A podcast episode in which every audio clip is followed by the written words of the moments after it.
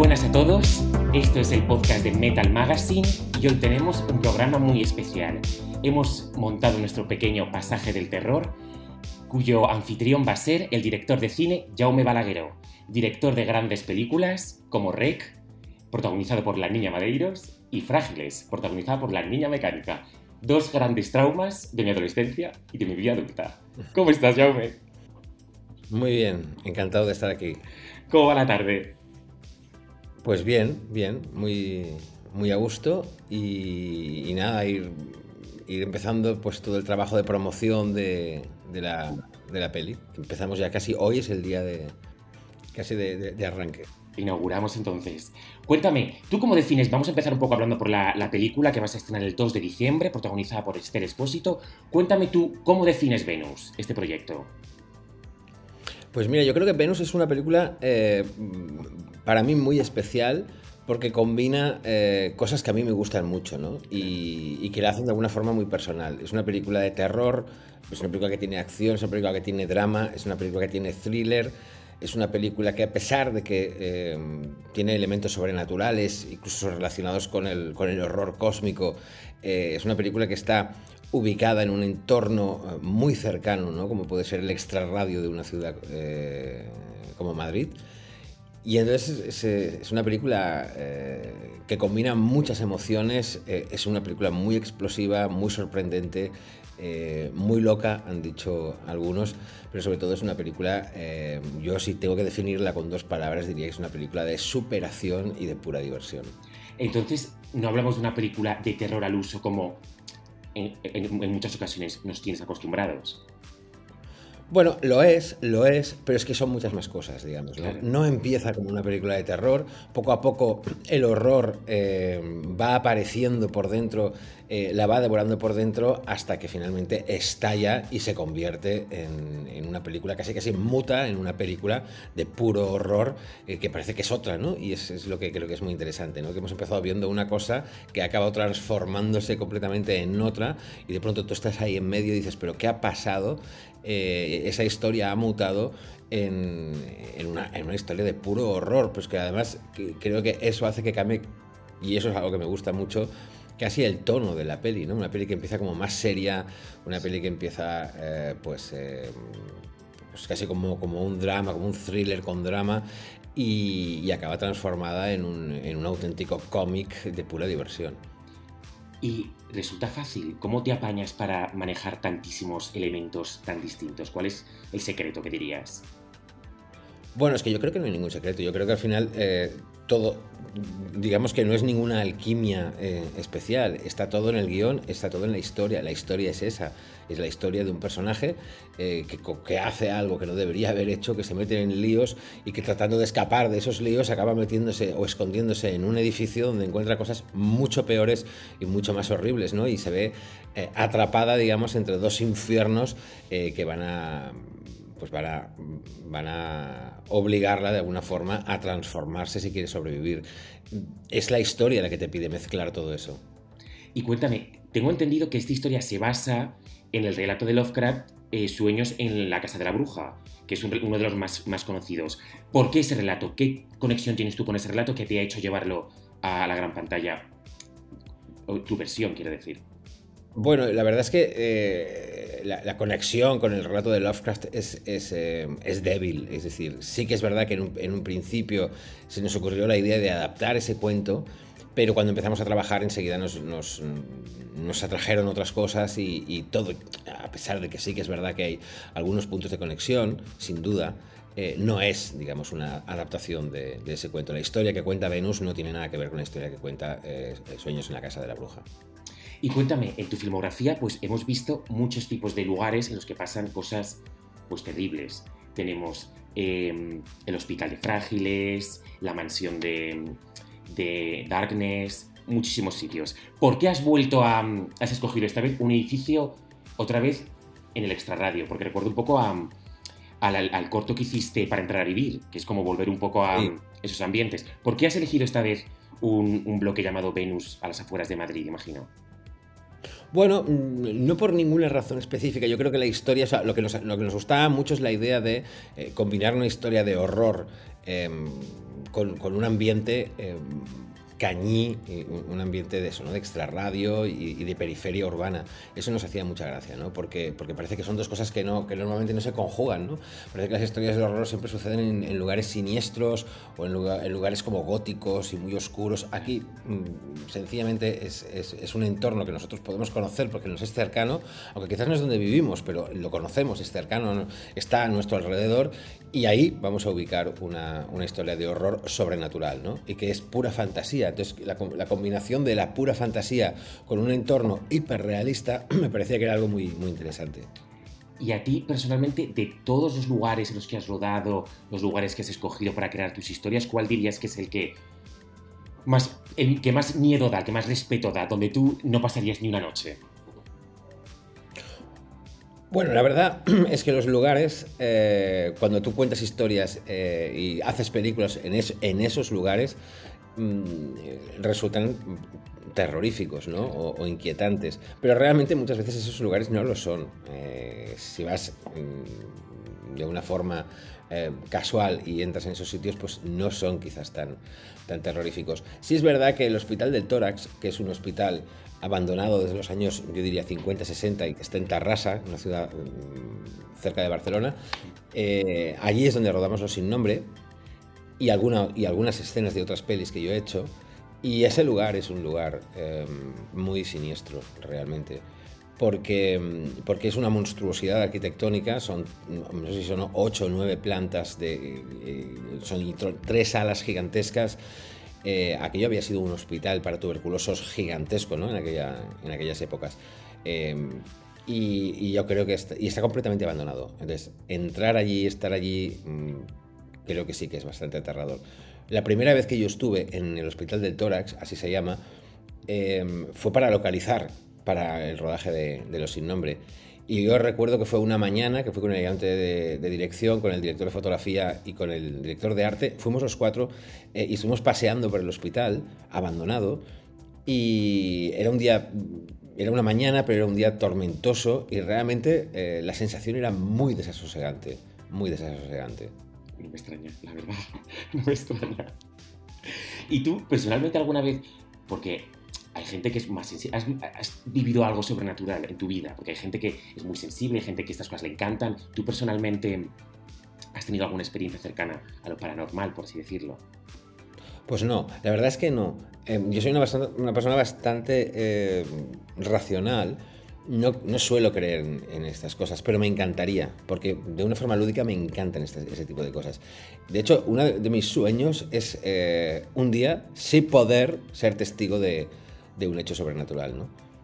Sobrenatural o no, o no sobrenatural, pero cuando menos un, un hecho eh, no habitual, ¿no? Es decir, eh, o sea sobrenatural porque de pronto po pone en juego todas las creencias que tenemos ¿no? de la ciencia y vemos algo que podría ser eh, un fantasma, eso sería fascinante para mí, o, cualquier fenómeno paranormal que va en contra de las leyes de, la, de la ciencia, o algo que no es necesariamente sobrenatural, sino es más bien natural, pero atípico, eh, que sería, por ejemplo, ver eh, algo que tenga que ver con los extraterrestres, ¿no? Esto es que me volvería loco esto. Yo rezo porque me pase algo así alguna ¿Sí? vez. Pues eso yo creo que más en Estados Unidos. Eh. Pues me tendré que ir allí. Pero no me pasa nunca nada realmente. Pero nunca has escrito nada sobre ovnis. No, nunca he escrito nada sobre ovnis, pero me, pero me encantaría, la verdad. Eh, yo siempre tengo el sueño de, alguna vez hacer una película de, de ciencia ficción eh, a lo grande, ¿no? En el espacio, con naves y con, y con mundos eh, misteriosos. Eso es algo que me volvería loco. Y claro, una persona, pues como tú, que eres, por así decirlo, terrenal, o sea, no crees en, en estas cosas, ¿por qué escribir sobre estas cosas? ¿Por qué crear estas historias sobre fantasmas? Porque me encantan, es lo que te decía, no creo en ello, pero me encanta, me encantaría creer en ello. No, me sucede, pero me encantaría. Y, de forma lúdica me fascina, ¿no? Me, encanta que me cuenten ese tipo de historias, me encanta ver películas de este, de, este género. Eh, yo luego, en, en, mi vida real, no lo creo, pero eso no quita que sea un disfrute para mí, ¿no? Eh, y ya te digo, eh, espero algún día tener que cambiar de opinión y sí creer. Tú, por ejemplo, cuando ves películas de miedo, eres miedoso, pasas miedo, lo pasas mal. No, habitualmente no. Habitualmente no. Em, pero creo que no tiene nada que ver con el hecho de, dedicarme al cine, ¿no? Y de hacer películas. Claro. Creo que tiene que ver con que, bueno, mm, poco a poco te vas curtiendo y, esto nos pasa a todos, supongo, y cada vez nos cuesta más pasar miedo. He pasado miedo realmente algunas veces en alguna película, no sé si tanto miedo, pero lo he pasado mal algunas veces en, en alguna película que he visto, francamente mal. ¿Como cuál? Dime algún ejemplo. Pues mira, yo siempre pongo el ejemplo de una película que se llama Wolf Creek, que, es muy interesante porque Wolf Creek es una película que al final es, es, un slasher, es la historia de, un, grupo de jóvenes que son asesinados por un, por un demente en, en, unos desiertos de, Australia. de, Australia. Y entonces, eh, este tipo de películas, eh, normalmente cuando las ves, eh, no te importa, de hecho deseas que los jóvenes eh, protagonistas sean asesinados, porque tú vas a ver ese género y ese género consiste en eso. Entonces sería eh, muy decepcionante que no ocurriera. Lo que ocurre con, Wolf Creek es que, fíjate, la película se dedica durante mucho tiempo, antes de que aparezca el, el enemigo, ¿no? el asesino, se dedica a acercarte a la vida de estos jóvenes y hace que los conozcas y hace que les quieras. Pero hace tan bien que cuando empiezan a suceder cosas y les empiezan a suceder cosas horribles, tú lo pasas muy mal porque les quieres, porque te los has creído, porque, porque crees en ellos, forman parte de tu vida de repente en, esas dos horas. Eh, en que estás viendo la película, ¿no? Y entonces no quieres bajo ningún concepto que les, que les pase nada. Y eso es un, es un es, un fenómeno extrañísimo en, una película como de, este tipo, ¿no? Porque normalmente sí, quieres que suceda, has pagado para eso, ¿no? Pero aquí no. En esta, debido a esto que te, acabo de contar, no quieres que suceda y lo pasas muy mal cada vez que le sucede algo. Y eso yo creo que es maravilloso y creo que eso hace que la película sea increíble. ¿No crees que eso justo que dices es una gran, pues gran pega o gran defecto que tiene el cine de slasher?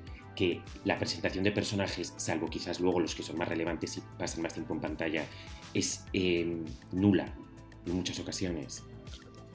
Bueno, no, sé si es nula en, muchas ocasiones, pero, pero tampoco, tampoco me atrevería a decir que es un problema. Es decir, ya te digo, muchos espectadores quieren eso. Muchos espectadores lo que quieren es, eh, eh, que a estos personajes, a que a estos protagonistas les sucedan cosas horribles, porque ese es el género y en eso consiste, ¿no? Y, ese es el espectáculo que tú has ido a ver. Y eso no es malo, yo no creo que sea un, que sea un, problema. Y eso sucede incluso a veces en, que los personajes no están mal definidos. Eh, o no necesariamente mal definidos, ¿no? Pero, pero creo que un poco lo que hace Wall Street es que cambia las reglas y, les da la vuelta. Y eso lo hace potentísimo, ¿no? Pero no quiere decir que lo otro esté mal. Yo, a mí me cuesta mucho decir que está mal. Yo creo que está todo bien, generalmente siempre está todo bien. Todo es guay todo es disfrutable, tanto una cosa como la otra en ese caso, y cada espectador decidirá dónde, dónde se siente más cómodo o qué es lo que, lo que más le gusta. ¿no? A mí sorprendentemente me pareció que, que Wolf Creek, que estaba cambiando las reglas, eh, me llegó al corazón, me llegó al corazón, me llegó al alma y me, y me lo hizo pasar francamente mal y me produjo una, una experiencia muy intensa verla. ¿Y nunca te, ha picado la, la curiosidad o las ganas de dirigir tú mismo un slasher? Un slasher al uso, te quiero decir. No lo, he pensado, no lo he pensado. Em, a, priori no es algo que me atraiga mucho, pero, pero desde luego cuando ves una película como esa, eh, sí, que, sí que, piensas, hombre, pues no estaría mal entrar en este tipo de, experiencia, ¿no? Pero no, no me lo he planteado nunca, de momento, no sé, quizás en el futuro. ¿Cuál es tu proceso a la hora de crear una Final Girl? ¿Cuál es la fórmula que dirías que tiene un buen personaje de ese estilo? Bueno, yo no sé, eh, este término Final Girl eh, es un término eh, que últimamente oigo mucho, que tampoco sé muy bien, me imagino, ¿no? Que lo que, lo que debe querer significar, ¿no? La chica que sobrevive hasta el final, ¿no? De alguna forma. Pero sí que es verdad que mis películas siempre son, o casi siempre, muchas, muchas de mis películas están protagonizadas por una chica o por una mujer, ¿no? Por, el personaje, el personaje protagonista, es, un personaje femenino yo creo que eh, es verdad que esta es una, película, Venus, con un, con un personaje eh, con muchísima intensidad. ¿no? Es un personaje que, empieza de una forma, empieza casi como un personaje hostil, que no cae bien, alguien, alguien que hace cosas eh, que no aprobamos, alguien egoísta. Y, poco a poco este, este, personaje, al irse enfrentando a lo que se va enfrentando, va a tener que ir cambiando y se va a tener que ir transformando. Y nosotros como espectadores vamos a estar con ella y vamos a eh, luchar con ella y nos vamos a transformar con ella hasta eh, un final eh, apocalíptico en el que esta sensación de superación y de empoderamiento nos va a acompañar a todos. ¿no? yo creo que eso es lo que hace que, que la película sea tan disfrutable, sobre todo en el, en el, último tercio. ¿no? en que se enloquece la película igual que se enloquece el personaje y nos enloquecemos nosotros con ellos. ¿no?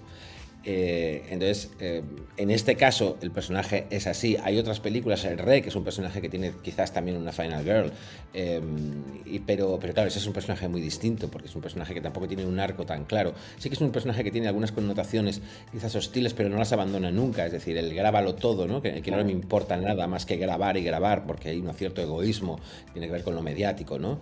Y con, y con, el, y con la industria mediática, pero pero, mm, pero no hay un arco, no hay una transformación que haga que nosotros eh, podamos tener esa sensación de superación y esa, sensación de, ir siempre hacia arriba y, explotar al final. Yo creo que esto lo tiene Venus y esto es lo que lo hace tan, tan, tan disfrutable.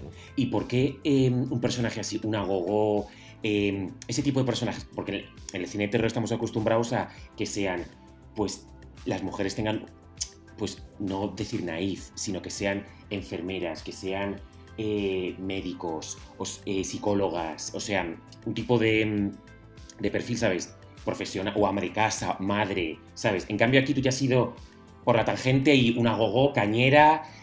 ¿Por qué? ¿De dónde surge eso?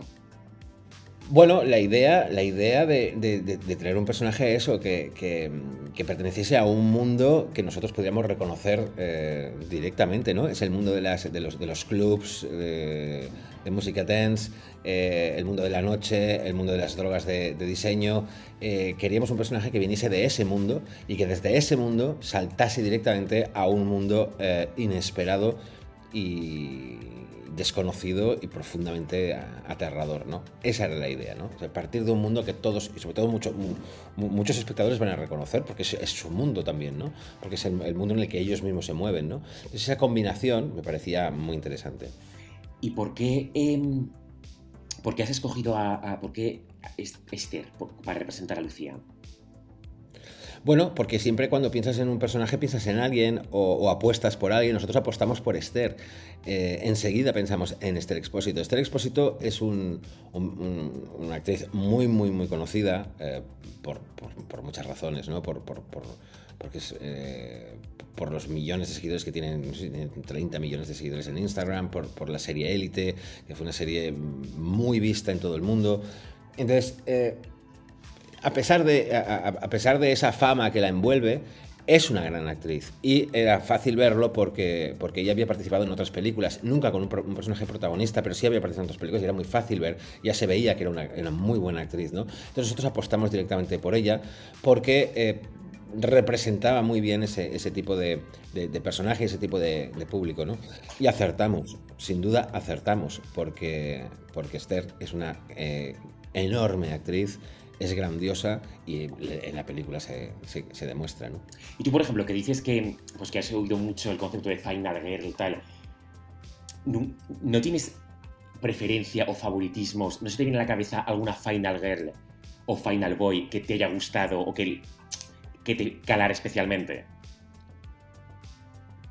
Sí que conozco el, el término, ¿eh? de hecho hay una novela, ¿no? Que, me, parece que hay una novela ahora que se llama Final, de, Final Girls o, Reunión de Final Girls o algo así. O sea, conozco el término, lo que pasa es que tampoco había profundizado mucho en cuál es el verdadero significado. Mira, yo creo que eh, una Final Girl, claro, hay muchas, ¿eh? pero, pero una Final Girl que, que a mí me ha acompañado durante mi vida mucho eh, ha sido la Teniente Ripley eh, Sigourney Weaver en Alien. Eh, yo creo que es una muy poderosa Final Girl, ¿no?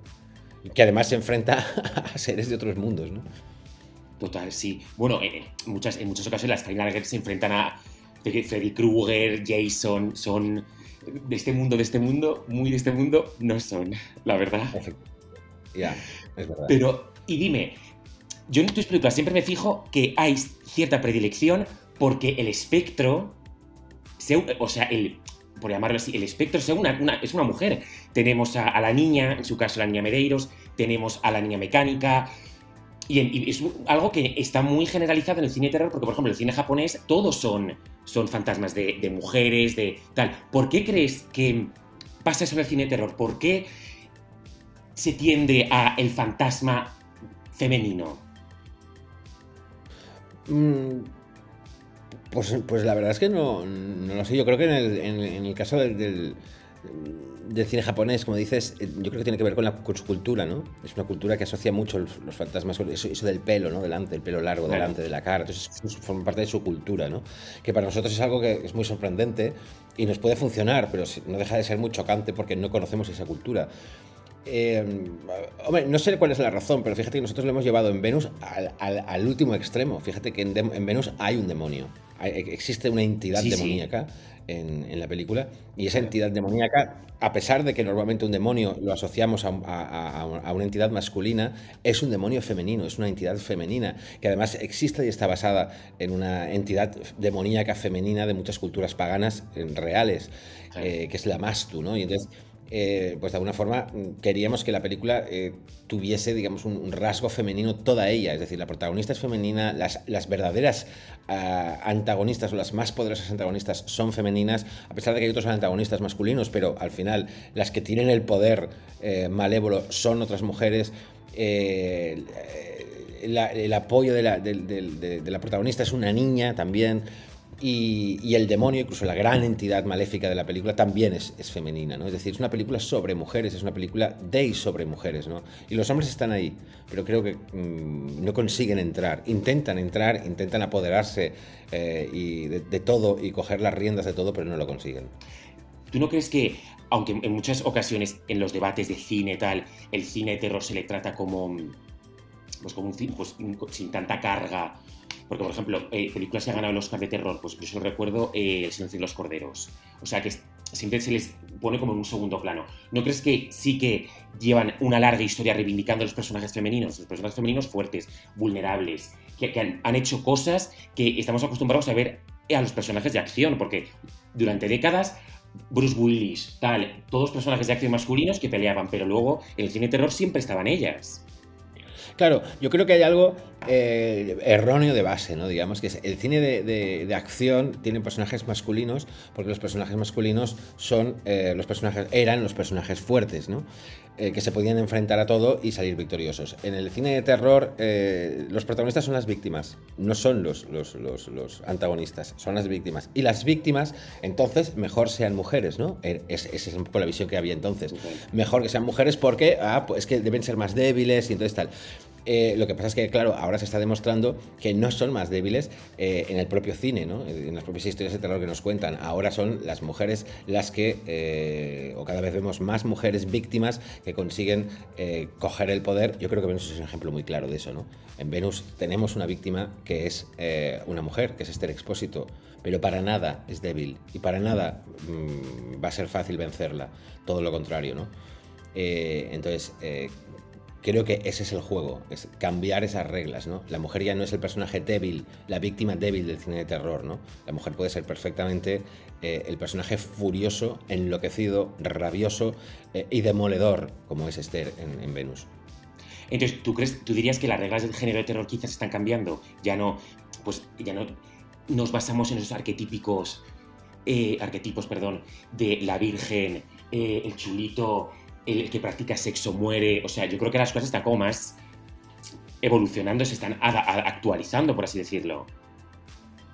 Bueno, sí, claro, las cosas evolucionan como evoluciona la sociedad. Yo creo que todo está evolucionando. Pero es que además es más divertido. No solo es porque, porque debe evolucionar y porque la sociedad también evoluciona, sino porque también es más divertido, ¿no? Al final ya nos hemos cansado, ya nos cansamos un poco de ver siempre lo mismo. Ahora decías lo de que el que practica sexo muere. Hombre, el que practica sexo muere, eh, había esta película It Follows, ¿no? Que, iba justamente de eso, me parece maravillosa y divertidísima. Eh, sí, eh, creo que la sociedad está cambiando, eh, nuestra manera de ver el mundo está cambiando y también, por lo tanto, eh, el cine y sus géneros están cambiando. Y una curiosidad que es que, pienso yo, a la hora, yéndonos ahora al otro bando, a la hora de, diseñar pues a, la villana de esta película, a la, deidad, o, la niña Madeiros, o la, mecánica, estos monstruos, ¿cómo se crean? ¿Cómo, te, ¿Cómo es el proceso? ¿Cómo te los imaginas y luego les das forma? Bueno, cada uno se crea de una forma distinta, ¿no? Yo, creo que a veces eh, surgen de, tu propia imaginación e intentas plasmarlos de la manera eh, mejor que puedes para que se parezcan a eso que tú has, imaginado y muchas veces pues hasta mejoran, ¿no? En el caso de la niña Medeiros, fíjate que es muy diferente porque la niña Medeiros eh, nosotros sí la habíamos imaginado con Paco Plaza, eh, que es el codirector de, la, de, REC, la habíamos imaginado y habíamos dado muchas vueltas a cómo tenía que ser esa niña Medeiros, pero al final quien marcó cómo iba a ser la niña Medeiros es el actor que la interpretaba, que es Javier Botet. Eh, sus características físicas, cómo es su cuerpo y cómo son sus movimientos y qué es lo que él es, capaz de hacer con su cuerpo, es lo que nos acabó decidiendo cómo tenía que ser ese, ese personaje, casi que fue un personaje co-creado entre nosotros y Javier Botet. Y yo quiero saber la niña mecánica, ese personaje como lo creaste, que yo todavía no lo puedo ni ver, tengo traumísima con esa, con esa niña.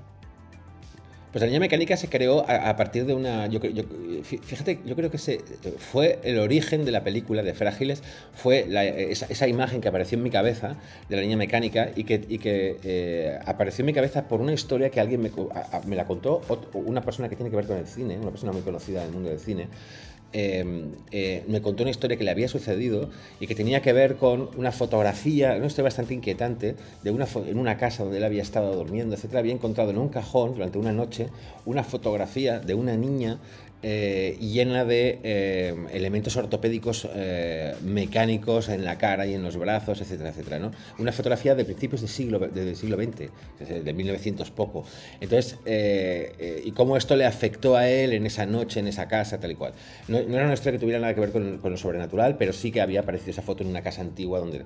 Entonces, esta imagen y esta historia me, quedaron, me quedaron muy grabadas y, entonces permanecía en mi cabeza siempre esa imagen de esa niña. ¿no? Y yo creo que es esa imagen que yo nunca vi, pero que estaba en esa historia que me contaron, fue la que, la que yo empecé a investigar eh, en esa enfermedad, etcétera, etcétera, cómo era esa enfermedad eh, en el pasado, cómo se trataba esa enfermedad en el pasado, etcétera, etcétera. Y eso fue lo que creó a ese personaje. Madre mía, qué miedo. Qué miedo. Y ¿Tú dirías que al escribir sobre el miedo tantos años y al haber dirigido historias sobre el miedo, eres capaz de saber con más facilidad qué le da miedo a la gente? Bueno, yo cuando, cuando eh, creo una historia de miedo, eh, para saber lo que le da miedo a la gente, eh, yo soy gente. Es decir, yo soy un, espectador. Cuando digo yo soy gente, quiere decir que yo soy un espectador. Yo soy un espectador absolutamente normal. Yo no voy al cine y veo las películas como un director.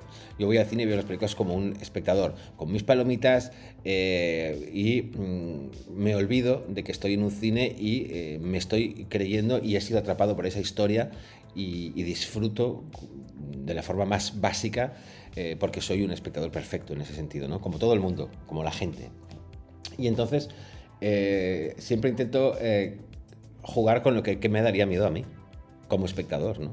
¿Qué es lo que a mí me da miedo? Claro, es verdad que a veces a, uno, a cada uno le da miedo cosas distintas, ¿no? Pero bueno, en algo es de, en algo de con algo has de, trabajar. Entonces yo trabajo con lo que, me da miedo a mí, ¿no? Y esto que me da miedo a mí, entonces me imagino si daría miedo a los otros y cómo hacer para que dé más miedo a, la gente, ¿no? Un poco. ¿Y a ti qué te da miedo? Bueno, a mí, a mí la verdad que las cosas que verdaderamente me dan miedo son cosas muy mundanas, ¿no? Y muy, terrenales. A mí me da miedo, em, a mí no me dan miedo las cosas sobrenaturales. A mí me da miedo perder el control eh, de, tu entorno, a mí me da miedo la violencia, mucho miedo la violencia, me da mucho miedo la muerte, la muerte de las personas mm, cercanas a mí, las que quiero. Es decir, e, ese tipo de cosas que son las que dan miedo en realidad, las que dan verdadero miedo.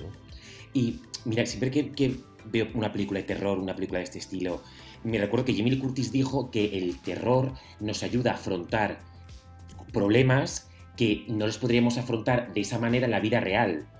¿Tú estás de acuerdo? ¿Crees que el cine terror tiene ese toque catárquico que nos, que nos ayuda a mm, enfrentarnos pues, a, traumas, a inseguridades, etcétera? Bueno, yo creo que el cine de terror lo que, lo que, lo que, lo que nos permite es jugar con, elementos eh, incómodos que muchas veces nos vamos a encontrar en la vida y jugar de una forma, con ellos de una forma lúdica, ¿no? Y eso quizás nos prepara un poco. Es decir, bueno, mm, yo he vivido una... Eh, yo, si yo veo una película de terror em, extremo, pongamos por caso, entonces quiere decir que yo he vivido una experiencia traumática. He vivido con ella, eh, la he manejado y, además he disfrutado. Entonces, de alguna forma, esto no deja de, curtirte un poco y prepararte. Dudo mucho que te prepare para la vida real ¿eh? y para cuando te suceda algo verdaderamente eh, traumático. Pero bueno, mm, por lo menos nos deja ese lado ¿no? de, disfrutar del horror mm, sabiendo que eso no, es real y, no deja de ser algo lúdico y, y un puro entretenimiento. Y no sé si tú te has dado cuenta, pero estos últimos años, estas últimas no, no décadas, pero quizás cinco años, hemos vivido como el resurgimiento del cine terror gracias a lo que se conoce como el terror elevado. No sé si tú estás familiarizado con, con el término, por así decirlo. Sí, sí. Eh, sí, no sé. Em, yo creo que. Yo creo que el, terror elevado nadie ha definido muy bien lo que es, ¿no? Se, se aplica a algunas películas. Yo creo que el terror elevado. ¿Elevado a qué, no? Eh, elevado al cuadrado cuando da mucho miedo, ¿no?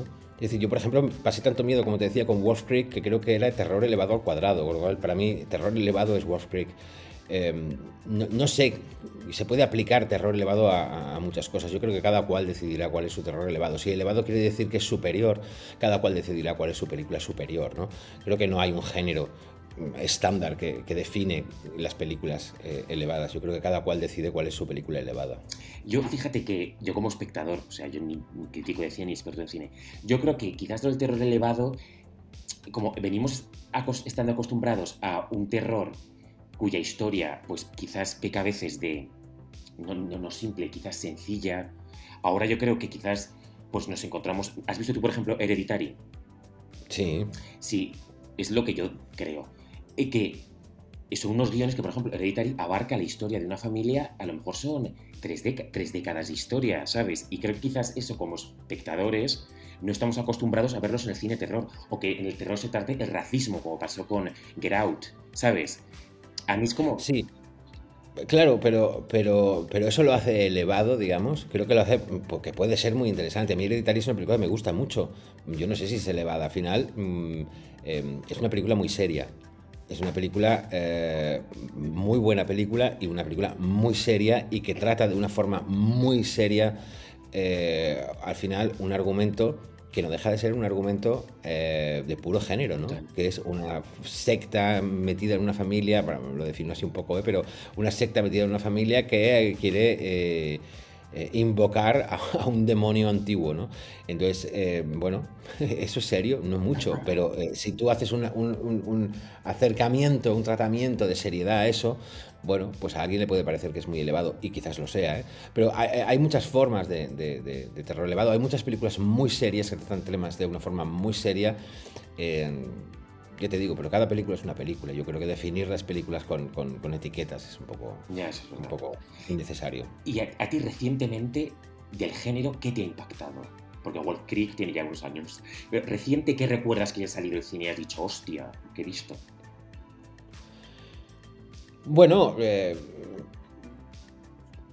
muchas cosas, eh, pero yo sí tengo que definir a una película que me impactó, que me impactó a, a muchos niveles, es Mandy de Panos Cosmatos.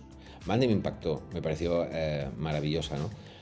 Y mm, ahora he visto, por ejemplo, eh, la serie de, Guillermo del Toro, El Gabinete de las Curiosidades, y mm, veo que todo el mundo habla maravillas, de que es la mejor, de, hay, hay uno de los capítulos de Panos Cosmatos también, ¿no?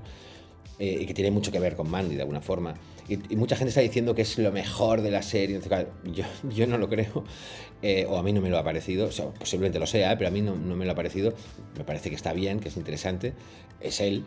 Pero, pero en cambio, allí hay, hay un capítulo que sí que me ha, me, ha impactado eh, y me ha gustado muchísimo por hablarte de algo muy reciente, que es la autopsia. La autopsia. A mí la, autopsia me ha gustado muchísimo. Me ha gustado muchísimo.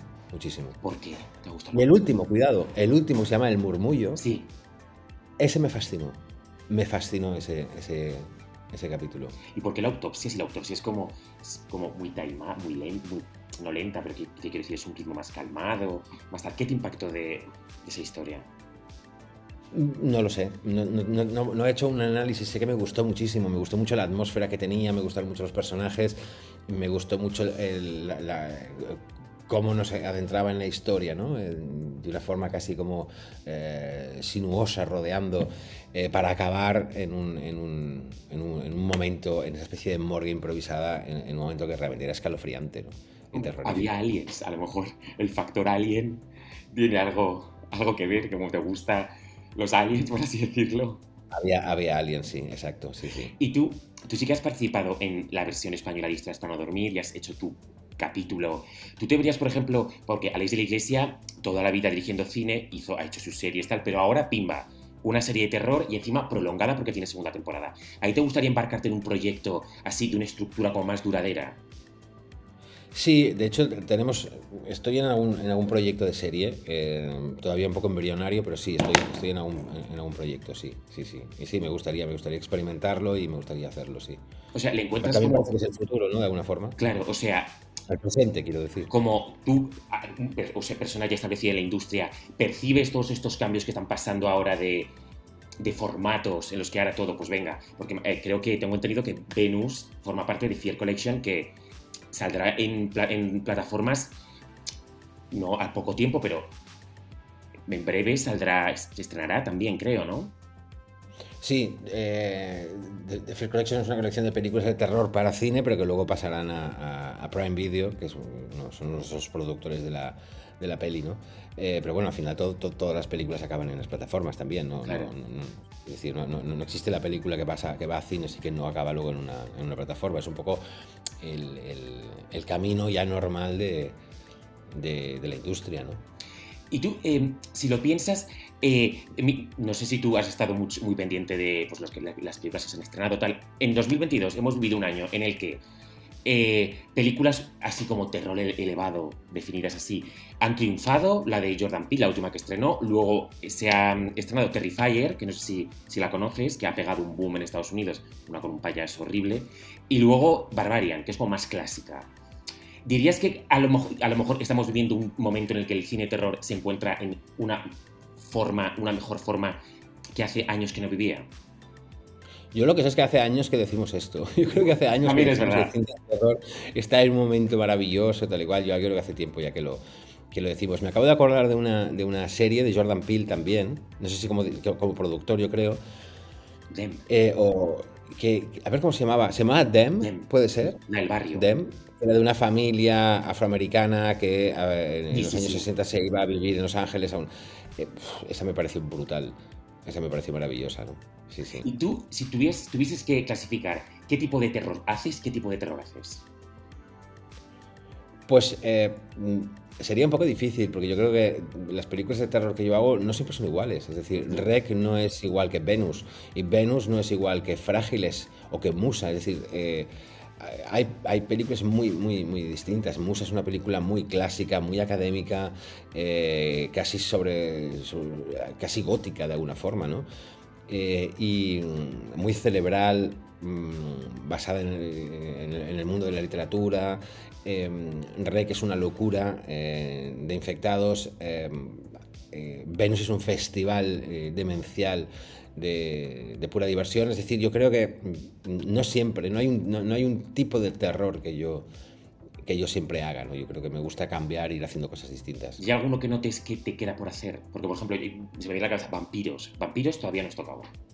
Pues, pues eh, claro, me quedan muchas cosas por hacer. Antes hablábamos de, una película en el espacio, ¿no? Eh, a mí me, flipa, bueno, en el espacio o aquí, pero a mí me flipa Alien y toda la saga Alien, me flipa La Cosa de Carpenter. Eh, ese tipo de pelis me, me vuelven loco. Entonces, eh, me encantaría algún día hacer una peli de, esto, de, este tipo. ¿Y qué consideras más divertido, el terror psicológico o el terror corporal? A la hora de hacerlo y de contarlo. Bueno, yo creo que todo es divertido, ¿no? Eh, yo creo que si, lo combinas sería ya la hostia. Entonces, el terror corporal es, es, hombre, es muy disfrutable, ¿no? Eh, yo recuerdo que, ah, las películas que a mí me, llevaron a tomar la decisión de quiero hacer cine de terror, muchas de estas películas eran de, Cronenberg. Y Cronenberg era el, creador ¿no? de, la, nueva carne y, y, del body horror de alguna forma. Entonces, Em, sí, pero bueno, yo creo que todo tipo de terror, eh, si funciona, es maravilloso. ¿Cuáles dirías que han sido tus, tus principales influencias, aparte de Cronenberg, porque ya que lo has mencionado, a la hora de, hacerte un nombre en el cine terror? Es, pues, estos, estos maestros, por así decirlos. Bueno, yo creo que los, los, los, maestros mm, por antonomasia, ¿no? Es decir, sí, pues decíamos... Eh, eh, Cronenberg, eh, a mí me marcó mucho David Lynch, que no, que no, hace, que no es un director que haga cine de terror, pero, pero me marcó mucho David Lynch, eh, Darío Argento eh, en su momento me marcó mucho, me marcó mucho muchas cosas, algunas de ellas no necesariamente muy buenas, pero me marcaron mucho, pero sobre todo me marcaron mucho también directores que no tienen nada que ver con el cine de terror, ¿no? Yo, yo, yo siempre he dicho que, que mm, algunas de mis influencias, que igual luego no se ven, pero como, como, como cineasta o como persona, eh, son eh, gente como Kieslowski o como, o como Wim Wenders, eh, Alan Parker, es decir, muchos directores, que, Steven Spielberg, evidentemente, ¿no? Quien, quien, no está influenciado por, o quien no ha acabado haciendo cosas, o las cosas que hace por, por las películas que ha visto de Spielberg, ¿no? Que dirigiste Way Down, que es una película, pues, acción, te quiero decir. ¿Te ves en algún momento dando carpetazo y diciendo, pues voy a hacer un drama eh, de llorar o una comedia, ¿sabes? O sea, dejar los géneros que ya has tocado atrás y venga, pues voy a hacer una un drama lacrimógeno. Sin duda, sin duda. En el momento en que aparezca esa historia que yo necesito y quiero contar, eh, lo haré. y, es indiferente el género que, del, género que sea, ¿no? Es decir, si, si, un día me encuentro con un drama que yo quiero contar, lo contaré, y si un día hay un musical que me vuelve loco contar, lo contaré. Eh, yo no tengo ningún, no, tengo ningún problema con ningún género, a mí me encantan todos los géneros y, por eso, por ejemplo, Way Down, ¿no? Cuando se me propuso hacer esa película, por supuesto dije sí, porque, o dije sí, por supuesto, porque, porque me parecía maravilloso el concepto y, esa historia, ¿no? Y, por eso la hice. Tú, por ejemplo, que llevas pues ya pues, muchas películas de terror, ¿os cuesta que los directores del terror os ofrezcan cosas que no sean del género 100%? Más variedad, por así decirlo. Pues pues en mi caso no, en mi caso no, porque a mí me ofrecen muchas cosas eh, y muchas cosas distintas. Por ejemplo, Way Down, ¿no? Y, más cosas. No, siempre te ofrecen terror. De hecho, te ofrecen, creo, casi más cosas, o me ofrecen casi más cosas que no son de terror que de terror, curiosamente. Y ya por último, ¿tú como director tienes alguna hija predilecta de tus películas, quiero decir? Eh, pues no, la verdad es que no, es muy difícil, es muy difícil, porque en todas las películas que haces eh, lo, has dado todo y, ha, supuesto un año de tu vida prácticamente y, todas son muy, muy importantes. Hombre, eh, que es una película que, a, mí me a mí y a Paco Plaza nos, cambió la vida y nos, nos, dio mucha felicidad durante muchos años, nos la sigue dando. Ahora mismo estamos celebrando el 15, hoy es el 15 aniversario de, del estreno de Rec, ¿no? Y seguimos dando entrevistas, seguimos hablando de eso, ¿no? Eh, Mientras duermes es una película eh, que yo le tengo mucho cariño. Y Venus. Y Venus es una película que yo le tengo también un cariño muy, muy especial y me parece muy, muy guay. ¿Y tú por qué crees que Rec marcó el hito que marcó en el cine español? Pues porque yo creo que Rec es una película mm, muy innovadora en aquel momento. Eh, y de hecho lo sigue siendo porque, porque eh, luego eh, se creó ese subgénero ¿no? de, los, de los found footage, etcétera, etcétera. Pero, pero Rec tiene una cosa que todavía pocas películas han hecho, que es que estaba contada en tiempo real. Es decir, no es, hemos encontrado unas cintas y luego las hemos editado. No, no, no. Estaba contado en tiempo real. El ojo del espectador era la cámara y el espectador formaba parte, estaba dentro de esa historia, ¿no? Y no había forma de salir de esa historia, porque no había recursos narrativos que podamos reconocer del cine de terror. No, era tal cual pasa, tú estás ahí y lo estás viendo, ¿no?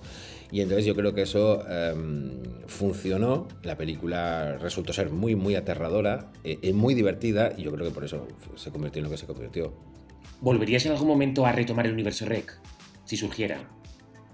Pues yo no sé, pero mira, el otro día con Paco nos lo preguntaban y Paco y yo nos mirábamos y pensábamos, bueno, pues oye, igual, eh, igual en algún momento eh, meterse ahí en Rec 5, eh, pues no estaría mal, molaría.